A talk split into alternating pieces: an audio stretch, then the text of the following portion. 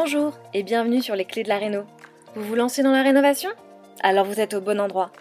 Les clés de la réno, c'est le podcast qui vous accompagne tout au long de votre projet pour aménager et décorer la maison ou l'appartement qui vous correspond. Je suis Alison, aujourd'hui architecte d'intérieur et décoratrice. Je vous propose ici mes conseils et mes astuces pour transformer votre projet en un intérieur beau, chaleureux et fonctionnel dont vous serez fier. Je suis passée par là je sais ce que c'est que de devoir gérer une rénovation en plus de son quotidien. C'est pas toujours une partie de plaisir, mais ça en vaut tellement la peine au bout du compte. Seul ou avec un invité, laissez-moi vous aider à simplifier les étapes, vous apporter les clés dont vous avez besoin pour que votre projet se passe au mieux. Imaginez, vous saurez enfin par où commencer et comment faire les bons choix. Retrouvez-moi aussi sur Instagram, c'est tout simplement les clés de la Réno podcast pour encore plus de partage et de retour d'expérience. Allez, on y va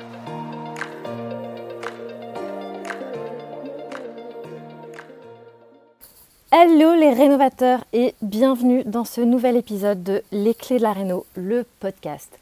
Comme toujours, je suis ravie de te retrouver aujourd'hui et on va parler déco ou plus particulièrement de l'utilisation des couleurs sombres en décoration.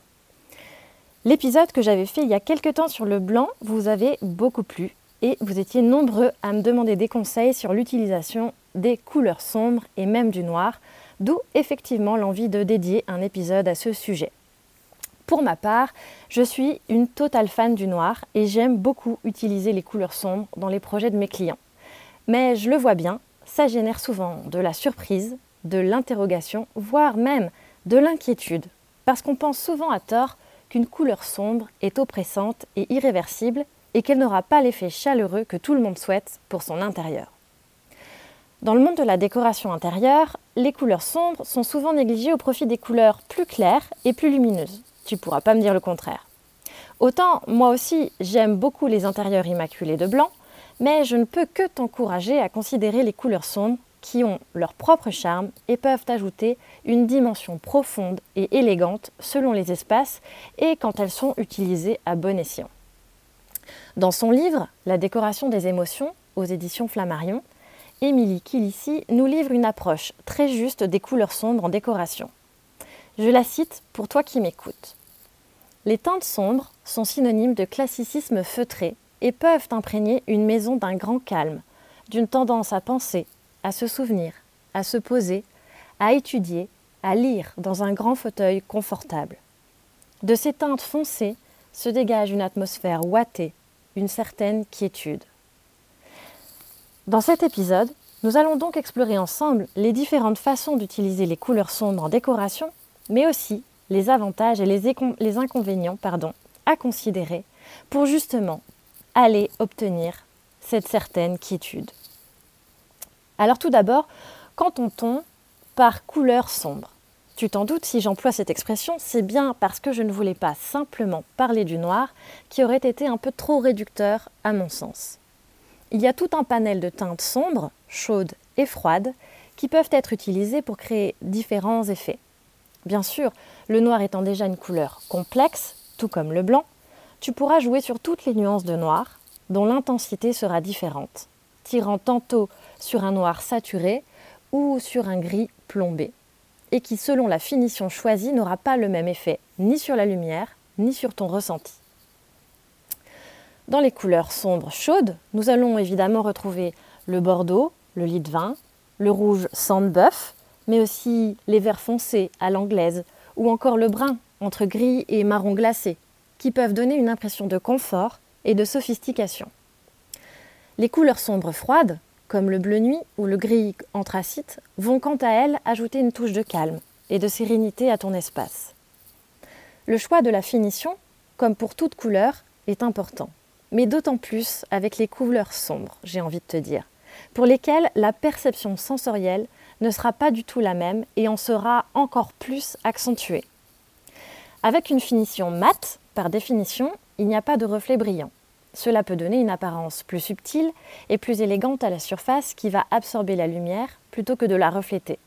Ce qui va donner l'impression d'une surface plus profonde, plus sombre, plus sourde même.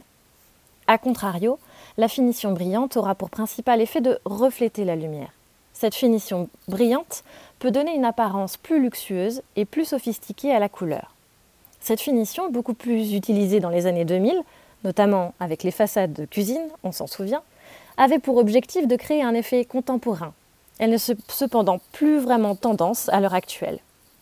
La finition brillante donnera malgré tout l'impression que la surface est plus grande et plus lumineuse en reflétant la lumière dans la pièce. Personnellement, j'aime la finition mate car elle est bien plus complexe, bien plus sourde et bien plus riche à la fois. Elle donne ce petit côté suranné, intemporel, tant recherché lorsque l'on crée un espace intérieur qu'on souhaite durable et dont on ne veut pas se lasser trop rapidement. Alors les couleurs sombres ont de nombreux avantages esthétiques selon moi. Comme je le disais, elles peuvent ajouter une dimension de profondeur et d'originalité à ton espace. Les couleurs sombres vont mettre en valeur les textures et les détails de tes meubles et accessoires qui seront positionnés juste devant. On dit souvent que les couleurs sombres rétrécissent un espace, le rendent triste. Et là, je dois te dire tout de suite que je ne suis pas d'accord. C'est bien là encore un mythe à complètement démystifier pour le coup. Elles vont effectivement avoir pour effet de créer un espace feutré, mais plutôt que triste, elles auront selon moi l'effet de le rendre cosy et intimiste.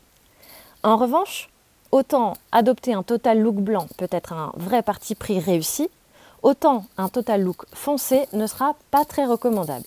Utilisées en excès, les couleurs sombres peuvent être déprimantes, rendre impassible ou même donner un sentiment d'étouffement. Ainsi, les couleurs sombres s'utilisent avec parcimonie et doivent permettre de cheminer vers d'autres teintes plus claires, plus joyeuses et plus lumineuses par nature. Ainsi, les couleurs sombres peuvent être utilisées de différentes manières. Quand il s'agit de peindre les murs, il est tout à fait possible, évidemment, de ne peindre qu'une seule face, pour créer comme un tableau, une toile de fond. Et tu seras très surpris de voir comment un mur foncé est extrêmement facile à décorer. En effet, il aura pour effet de sublimer chaque objet. Le moindre petit détail sera mis en valeur. Il suffit de pas grand-chose, vraiment, un miroir, un cadre doré ou encore le veinage d'un beau meuble patiné. Rien qu'à lui seul, il crée une mise en scène. Encore cette semaine, je discutais couleur avec une cliente qui avait peur qu'une couleur trop foncée ait un effet lugubre ou ennuyé sur son intérieur. Elle était prête à mettre des couleurs flashy comme un bleu canard ou un orange, mais la possibilité d'une couleur sombre l'intimidait, voire l'effrayait. Et pourtant, j'ai fini par la convaincre qu'une couleur sombre viendrait mettre en lumière et avantager les beaux tableaux et les meubles en bois brut ramenés de leur voyage en Asie.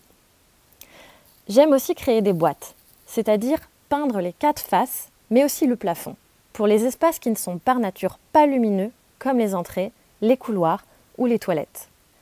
La lumière naturelle y étant inexistante, autant jouer sur l'inattendu en choisissant une teinte sombre qui aura pour effet de créer une sorte de mise en scène et n'en fera plus un espace de passage sans personnalité. Il est aussi facile de jouer ici entre le sombre d'un aplat de couleurs avec les motifs d'un papier peint. Peindre uniquement les portes et les chambranles ou encore créer des soubassements sera également une belle façon de créer du rythme entre les pièces attenantes. J'aime aussi beaucoup intégrer par touche des meubles noirs dans un intérieur aux teintes claires ou encore jouer avec les accessoires comme un beau luminaire par exemple, qui auront pour effet de moderniser un intérieur même ancien avec rien. Il crée inévitablement un point focal dans la mise en scène de ton intérieur et donne du contraste et du caractère.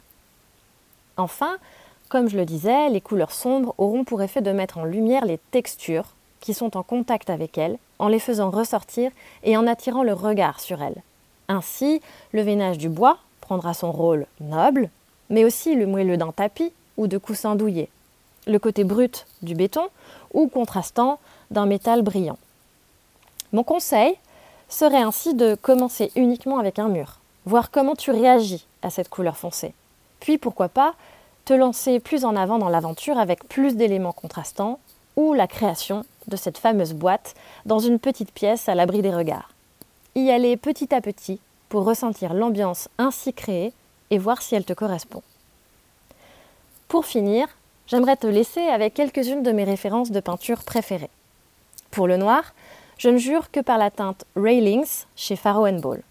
Pour le gris, les gris Vison ou gris plomb chez Libéron sont parfaits. Pour le bleu, il y a le Hack Blue chez Faro Ball aussi, ou Storm Riders chez Blim Paint. Ou enfin pour le vert, le Picnic chez Bilboquet Déco ou le Komorebi chez Blim Paint. En résumé, il ne faut pas selon moi avoir peur de tenter l'expérience. Les noirs ou les couleurs sombres sont un parti pris. Mais c'est aussi ça, la décoration, n'est-ce pas? Se laisser porter par des idées parfois atypiques, originales, qui rendront ton intérieur unique. Et comme rien n'est irréversible, surtout quand il s'agit de peinture ou d'éléments mobiliers ou accessoires, alors autant essayer. Voilà, on est arrivé à la fin de cet épisode. J'espère qu'il t'a plu et t'aura guidé vers de nouvelles idées décoratives pour créer un intérieur qui ne ressemble qu'à toi. Si c'est le cas, n'hésite pas à me dire en quoi il aura pu t'aider ou partage-le autour de toi. Je te remercie de ton écoute et je te dis à très bientôt.